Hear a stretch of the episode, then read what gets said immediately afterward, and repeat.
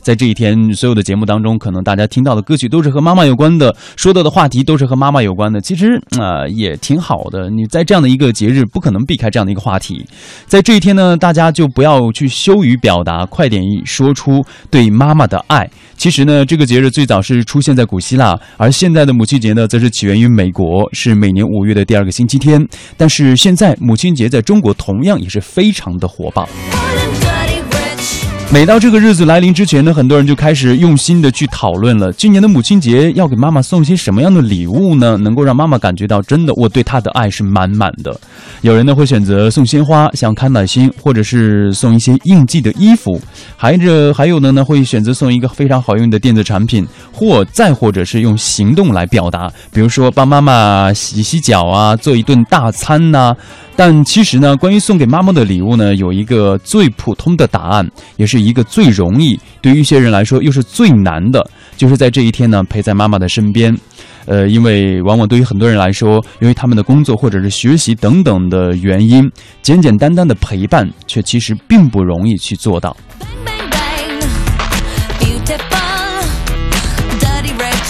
呃，就像在我们的微信平台，风信子的花语给我们发过来了。然后呢，发来的一张照片是他推着妈妈在外面晒太阳的一张照片，可以看得出妈妈的脸上真的洋溢非常幸福的微笑。而且呢，他还给我们发来了文字说：“接着晒幸福。”就像那句歌词说的哈。父母不图儿女为家做多大的贡献，陪伴母亲呢，其实不用过多的做什么说什么，哪怕只是随意的聊聊天，一起看一看他喜欢的电视剧，就会是一种非常幸福的母亲节，一个非常幸福的星期天。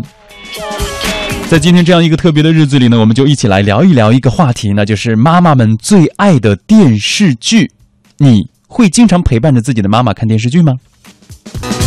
其实说到今天这样的一个话题，什么样的电视剧会是最有妈妈缘的？我相信很多的朋友应该脑海当中都是瞬间的闪现很多很多部的电视剧。那么接下来呢，我们就一起来听一听文艺大家谈的媒体观察员、浙江传媒大学副教授龚燕，听一听他是怎么来总结的。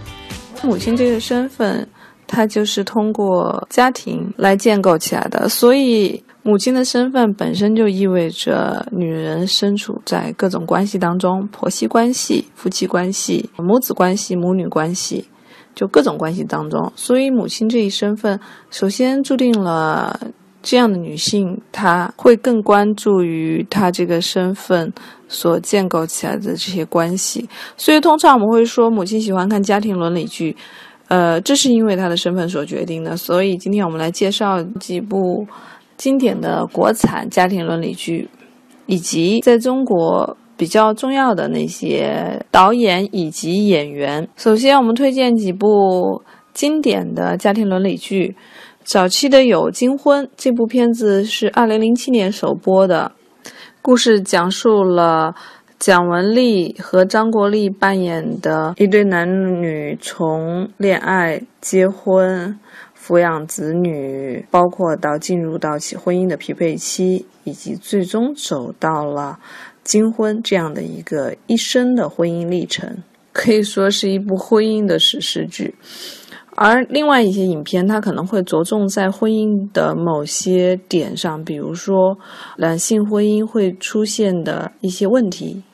呃，赵宝刚导演的一部《婚姻保卫战》就是这样的作品，佟大为和马伊琍演的。二零一零年首播的这个片子，就是以呃婚姻当中可能遭遇到的关系的被破坏，然后再修复这样的一个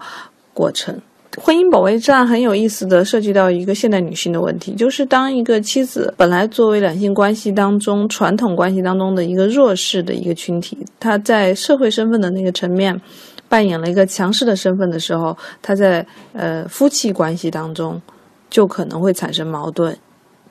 也就是说，一个丈夫，呃，他很难接受一个在社会性别当中处于一个男性性别的女性来和他相处这种传统的夫妻关系，可以说是今天的女性的一个，尤其是职场女性的一个很重要的一个命题。而早在一九九八年的另外一部电视剧《牵手》，实际上它是将婚外恋作为一个破坏家庭的一个很重要的因素来展现。那部片子是由蒋雯丽和吴若甫饰演的一对夫妻，然后他们遭遇到了俞飞鸿饰演的这样的一个年轻的第三者的介入，然后他们的婚姻产生了裂痕。可以说，对婚姻的这样的稳定因素的破坏，实际上。嗯，从九十年代末的婚外恋到今天的呃女性的强大或者说女强人身份对家庭婚姻的关系产生的一种危机，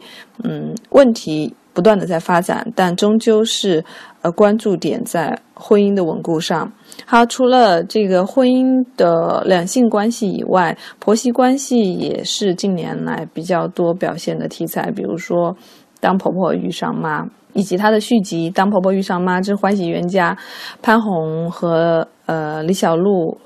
贾乃亮饰演这个剧，我觉得很有意思的就是它展示了不光是青年和老年一代的冲突，嗯，也展示了中国式的这种婚姻状况，就是结婚绝不是两个人的事情，而是两家人的事情。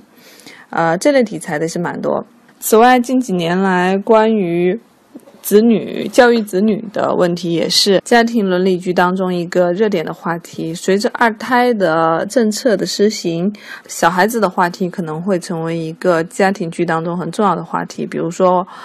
《虎妈猫爸》啊这样的题材，赵薇、佟大为演的。啊，都是将这个育儿的问题作为一个很重要的一个展示的核心。以上介绍的几部电视剧，实际上都是在我们刚才讨论到的由母亲这样的一个身份建构起来的家庭关系，以此延展开来的一些问题，两性话题、婆媳关系以及育儿问题，都会是呃过去、包括现在、包括将来家庭伦理剧所。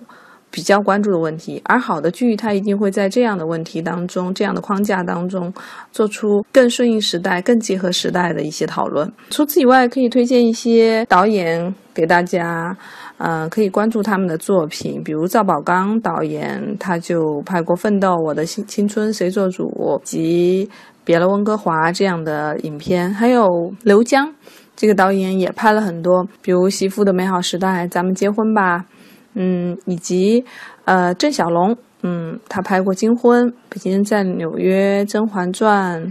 这些导演都属于当前中国大陆呃电视剧创作上比较活跃的，呃，也比较有成就的导演。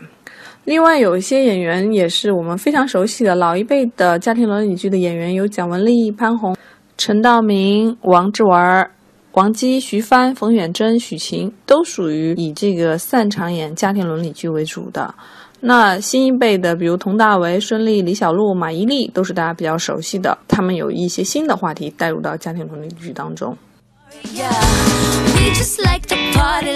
刚刚在这一段采访当中呢，龚源老师也给我们做了总结，就是似乎妈妈们格外的中意三种题材的影视剧，像婚姻关系的、婆媳关系的，还有呢就是教育孩子的。那么他也说到了有哪些剧是非常大家值得期待的题材，有哪些大家非常爱看的家庭伦理剧，还有哪些大家非常喜欢的演员和导演。那么今天的互动话题呢，就和大家一起来说一说您所认为妈妈们最爱看的电视剧是什么？大家可以具体到哪一部？为什么会特别喜欢那一部电视剧？那么大家可以把您的这个分享发送到我们文艺大家谈的微信公众账号上来。大家可以在我们的手机上直接搜索微信公众号“文艺大家谈”。就可以了。呃，其实为什么妈妈们会特别喜欢看刚刚那些类型的剧呢？还有一些心理学家做过相关的研究。